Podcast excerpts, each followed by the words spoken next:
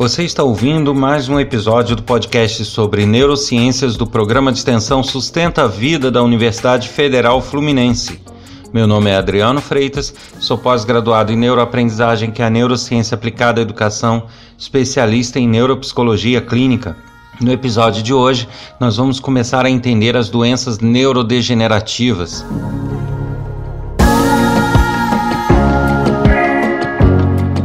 Antes de começar a tratar do tema desta semana, eu ressalto aqui a importância da participação de todos, aqueles que quiserem sugerir temas para os próximos episódios, devem escrever para podcast@sustenta-vida.com, colocando os temas que gostariam que fossem tratados no podcast. Aqueles que tiverem temas que forem aproveitados receberão um presente nosso aí para guardar de recordação. E no episódio dessa semana, a gente vai começar a entender o que são as doenças neurodegenerativas. Eu vou dividir é, esse assunto em dois aspectos. Primeiro, que é, é, o desse episódio, que são as definições, falar do que se trata, como são identificadas e tudo. E no próximo episódio, a gente vai falar dos aspectos sociais das doenças neurodegenerativas, porque geralmente elas criam implicações em relacionamentos, em convívio social e a gente vai falar um pouquinho disso no outro episódio. Então, neste a gente vai começar a entender o que são as doenças neurodegenerativas.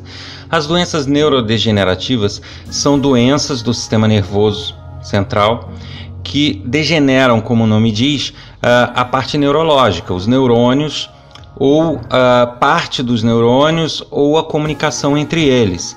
E quando se falha alguma coisa nessa comunicação entre neurônios ou na própria função do neurônio, diversas funções do nosso corpo são perdidas ou são prejudicadas. Como já foi dito e todos sabem, o nosso cérebro ele controla o corpo todo. Então, se há um problema neurodegenerativo, se há uma degeneração dos neurônios, ou de parte desses neurônios, ou mesmo a comunicação entre eles fica falha, certamente diversas funções do corpo são afetadas imediatamente. Então, é, as doenças neurodegenerativas, na verdade, elas não são padrões, né? Existem centenas de síndromes, de transtornos e de doenças neurodegenerativas que são genericamente chamadas de neurodegenerativas, mas cada uma com as suas especificidades, cada uma com as suas características. Mas o que elas têm de comum é que elas geram sintomas que muitas vezes são tratados e vistos como problemas pontuais ou como problemas isolados, mas que no fundo fazem parte de uma consequência de uma doença neurodegenerativa. Isso está sendo gerado pelo sistema nervoso central e desemboca no sistema é, digestório, no, é, no sistema respiratório, desemboca na parte muscular e as pessoas às vezes não têm essa noção. É, a identificação dessas doenças neurodegenerativas nem sempre é muito simples. Algumas delas são muito características, então não, é, é, não há grandes dificuldades, porém outras são de identificação muito complexa. E, e, e, precisa de exames altamente especializados. Nem sempre os exames são muito agradáveis de serem feitos, mas que mesmo assim nem sempre se tem uma certeza 100%, justamente pela complexidade de algumas dessas síndromes. Das neurodegenerativas, existe a mais famosa e a mais famosa justamente por ser mais frequente, que é a doença de Alzheimer. É, a doença de Alzheimer é uma neurodegenerativa e é a que uma das que mais afeta as pessoas.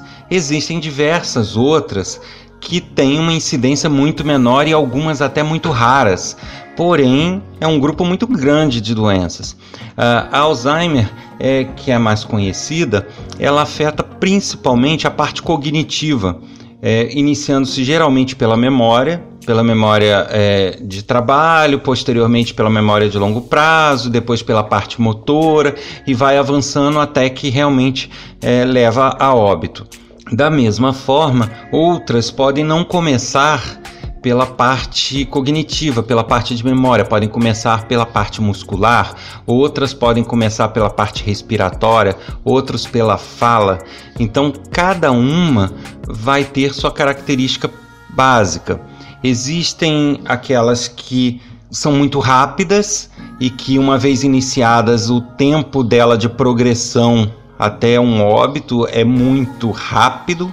Existem aquelas onde o tempo de progressão é muito lento, existe aquelas onde o tempo de progressão é estacionário, onde você consegue em alguns momentos estacionar ela e, e sobre tratamentos e sobre é, certos procedimentos você consegue ir freando ela e com isso retardar o seu avanço.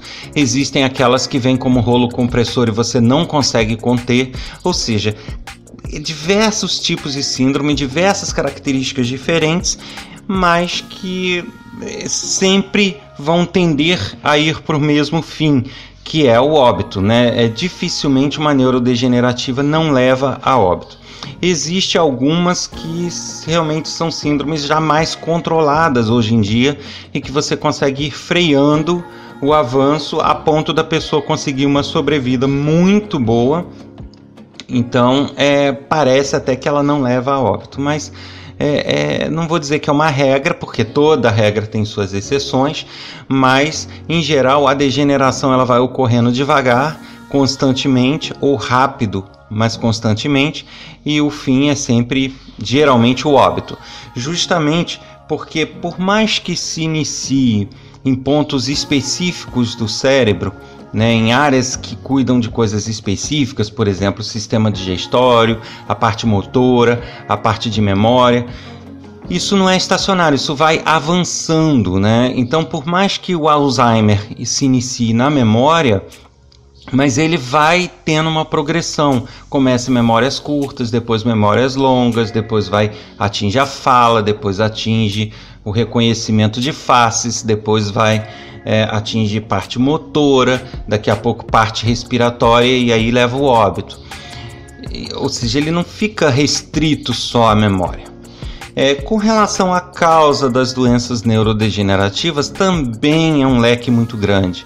Existem aquelas que são de fundo genético, que já vem como carga genética da, do indivíduo e que fica muitas vezes estacionário até uma certa idade da, uh, até uma certa idade e a partir dali ele tem uma, começa a ter uma progressão e começa a ter uma evolução do quadro. Outros não são de fundo genético, outros são de fundo inflamatório, é, outras já são de fundo autoimune, que são aquelas onde o próprio organismo ataca ele mesmo. E nesse ataque que ele faz a ele mesmo, ele atinge a parte neurológica e gera uma neuro neurodegenerativa. Então, é, você tem diversas possibilidades. Como eu falei, a mais conhecida é o Alzheimer, mas a gente tem a esclerose múltipla, a esclerose lateral amiotrófica, que também são neurodegenerativas com bastante incidência em nosso país. É, não é uma coisa tão frequente, óbvio, como outras doenças que a gente vê por aí, mas comparativamente ao, ao grau de dano que ela causa, ela realmente é bastante frequente. E existem outras é, que aí já vão ficando mais é, é, raras um pouco, que são as distrofias musculares, sendo que as distrofias musculares existem as mais comuns e as mais raras também, né? As distrofias musculares são aquelas neurodegenerativas que atacam primariamente a, a força dos músculos, né? A, a pessoa vai perdendo tonicidade e força. E isso começa a ser identificado quando a pessoa já não consegue realizar atividades que ela fazia tranquilamente com tanta facilidade assim, né? Ela não consegue mais elevar a mão muito acima dos ombros, não consegue vestir tranquilamente uma, uma blusa sem botão de manga comprida, ela não consegue ficar muito tempo penteando o cabelo, ela não consegue fazer essas atividades que tem que elevar a mão, né? Ela consegue é, pintar bem uma parede, mas ela não consegue pintar bem um teto, por exemplo. É, geralmente as neurodegenerativas que são é, distrofias, né, distrofias musculares, elas começam geralmente nesse, é, dessa forma, né, dificuldades em movimentos específicos, como levantar a mão, como mover a perna em determinadas posições. E aí existem aqueles grupos que atacam primariamente os membros superiores, outros membros inferiores, outras atacam um, um lado do corpo, outras como a esclerose lateral amiotrófica. É, cada um tem a sua característica, né? Mas o importante é, da gente saber sobre as doenças neurodegenerativas é que são doenças é, ao mesmo tempo é, que se tenta controlar e, e, e gerar uma qualidade de vida, uma convivência tranquila para o indivíduo, ao mesmo tempo são doenças graves porque elas não têm reversão, elas só têm progressão. Então, o que se pode tentar fazer numa neurodegenerativa é frear. A partir do momento que elas têm um avanço, não há retrocesso. Você pode até ter um, um, uma característica de algumas neurodegenerativas que é avançar um tanto e voltar. Mas quando ela volta, geralmente ela não vai voltar no estágio inicial, ela vai voltar um pouco avançada. E aí a pessoa vai aos poucos degenerando da mesma forma. Essas doenças neurodegenerativas, elas, como eu falei, algumas são de fácil identificação, fácil percepção, e outras não. É, algumas você só percebe em estágio avançado, outras você só percebe com exames muito específicos, e outras você já percebe logo de cara, né? Como é o caso do Alzheimer, por exemplo. Mas o importante de saber disso tudo é o seguinte: é que qualquer coisa que se perceba no dia a dia da pessoa precisa ser investigado, né? porque muitas vezes é, se tem uma situação que ela começa a ser persistente e a pessoa às vezes acha, atribui isso a alguma outra coisa, não, isso vai passar e aquilo não passa e persiste, daqui a pouco é aquilo e mais alguma coisa e, e vai detalhe por detalhe. Só que se a pessoa fizer um apanhado, ela está degenerando, né? ela está com processo de degenerativo.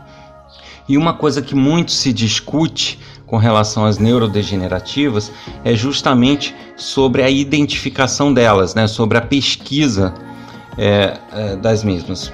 Pelo seguinte, as que são de identificação fácil, beleza, você vai no posto de saúde, você vai no seu médico e ele vai identificar se for o caso. Porém, aquelas de identificação complexa, muitas vezes elas não são nem ventiladas à hipótese. Porque uma característica do nosso sistema de saúde, infelizmente, tá? Não vou aqui acusar a competência de ninguém, mas é de você agir estatisticamente. Mas aí o que acontece? Geralmente a pessoa vai num, num médico para ver um problema gástrico, é, o médico analisa as questões referentes a essa área, né? E chega um ponto que às vezes o remédio não resolve, às vezes os exames não mostram mais nada. Não, não tem uma causa muito aparente, mas o problema está lá, persistente. Quando que a gente vê médicos ventilando a possibilidade daquele problema gástrico ser uma consequência de uma neurodegenerativa? É raríssimo né? Justamente porque são síndromes raras. Então, a, como se age de forma estatística, a maioria da população tem problemas intestinais por conta de infecção intestinal, por conta de problemas no estômago, é, por conta de hérnias. Então, ele vai nesse caminho, porque é a tendência de achar mais fácil.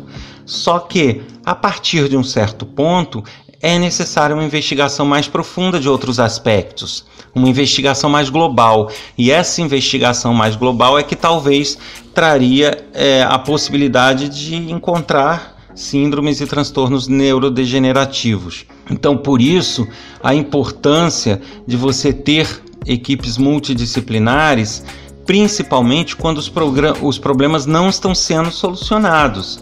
Né? Você tem problemas gastrointestinais frequentes e esses problemas não são resolvíveis, não são resolvidos com certa facilidade, é, você tem uma crise, toma um remédio, passa, daqui a pouco é outra crise, daqui a pouco é outra, e ninguém sabe por que disso.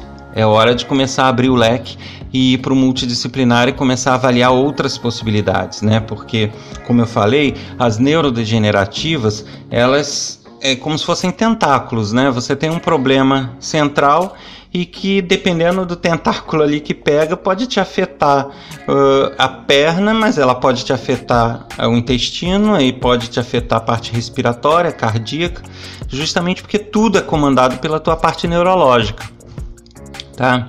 Algumas neurodegenerativas, como eu falei, elas degeneram o próprio neurônio. O próprio neurônio vai sendo destruído, né? Neurônios vão sendo destruídos com o passar do tempo. Outras neurodegenerativas não destroem propriamente o neurônio, destroem o processo de comunicação dele.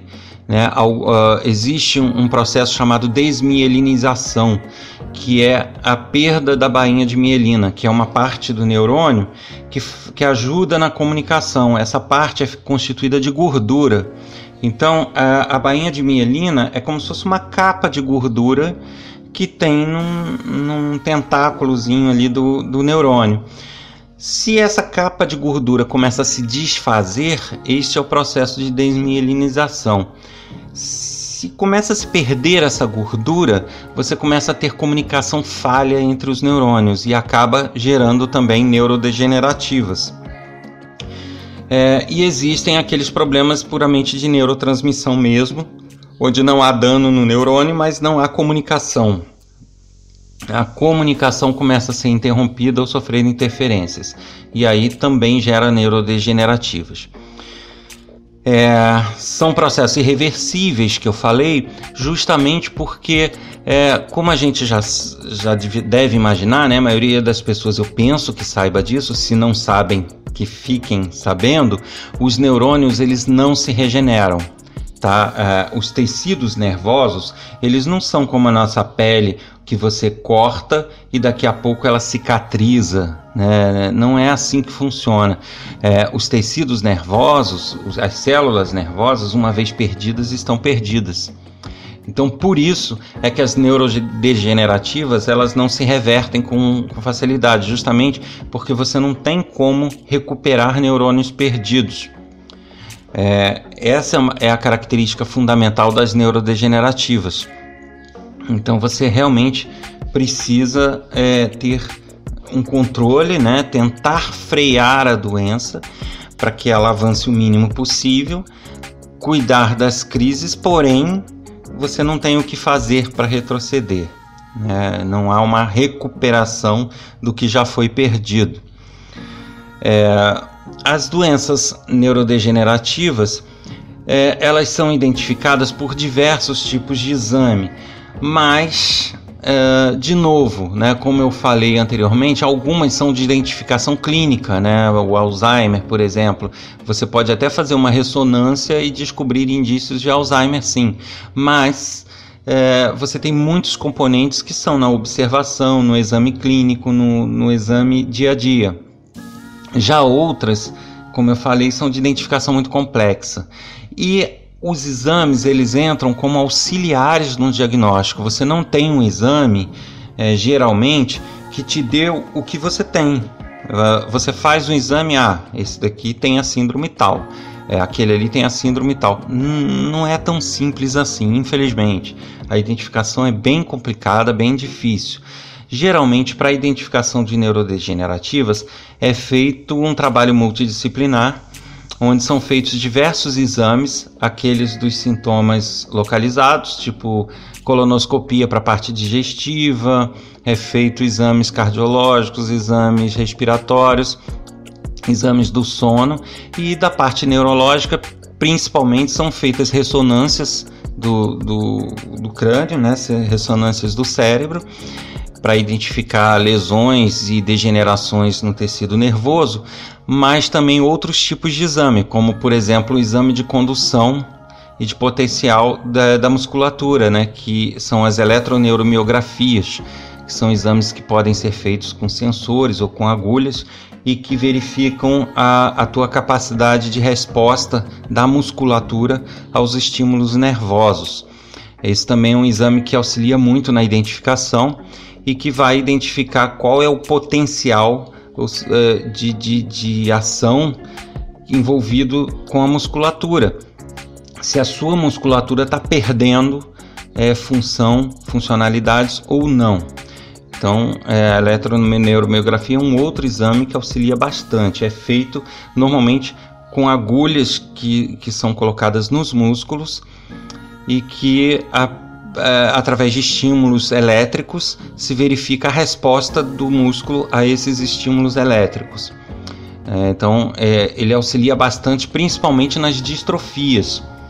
E existe também é, um exame que ajuda bastante a identificar algumas das síndromes, ou pelo menos sinalizar que há alguma coisa errada, que é o exame de líquor cefalorraquidiano, que é um exame assim, ao mesmo tempo simples, porque o procedimento é simples, mas ao mesmo tempo complexo, porque ele pode gerar consequências e ele tem o seu risco.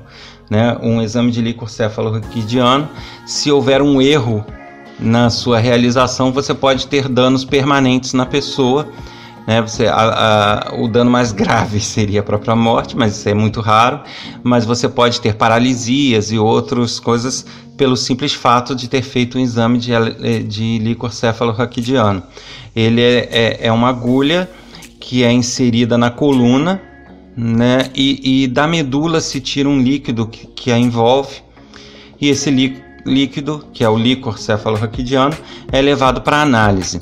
E nessa análise são feitos diversos, diversas pesquisas.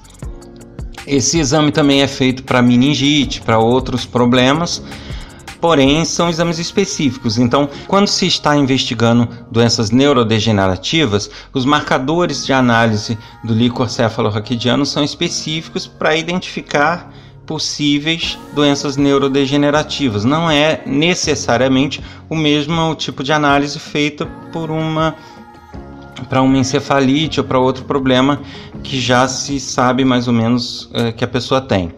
Então é, é, importante levar isso em conta porque muitas vezes a pessoa já fez ou, ou, ou tem a prescrição de se fazer um, uma análise de líquor cefalorraquidiano, só que às vezes a pessoa faz e o laboratório analisa é, marcadores para meningite, mas não analisa aqueles que de repente identificariam uma neurodegenerativa. Então, por isso, isso tem que ser acompanhado pelo médico solicitante, né? O médico tem que solicitar, especificar bem o que, que ele quer ver no líquor, para que isso seja analisado e é, de, da forma mais adequada possível para o que ele quer investigar. Para resumir aqui todo esse episódio, né? As doenças neurodegenerativas, então, elas não têm cura, são doenças que vão aos poucos é, definhando, né, degenerando a pessoa essa degeneração ela pode começar em diversos pontos, na fala, na memória, no raciocínio, né, área cognitiva, na parte motora, ou em vários delas ao mesmo tempo. É, é uma doença que ela pode ser rápida, ela pode começar num dia e em 48 horas a pessoa ir a óbito, ou ela pode ser uma coisa que passa a vida com a pessoa e a pessoa acaba não morrendo disso tudo é muito variável no ser humano e principalmente quando atinge essa parte neurológica. O especialista que cuida disso é um neurologista. É, eu dei uma geral aqui mais ou menos do que é e de como funcionam as neurodegenerativas, mas eu volto no próximo episódio aí sim para falar da parte comportamental e da parte é, social das doenças neurodegenerativas, né? A parte de convívio, a parte de, de, de lidar com isso, que realmente não é tão simples assim, tanto para quem tem quanto para quem convive. É, muitas vezes até por essa falta de aparência, né? É, é uma doença que não aparece e, até que ela esteja grave. E aí muitas vezes isso gera alguns problemas é, na interação, justamente por não deixar é, é, é essa coisa muito clara. É, então a gente fala sobre isso no próximo episódio sobre neurodegenerativas.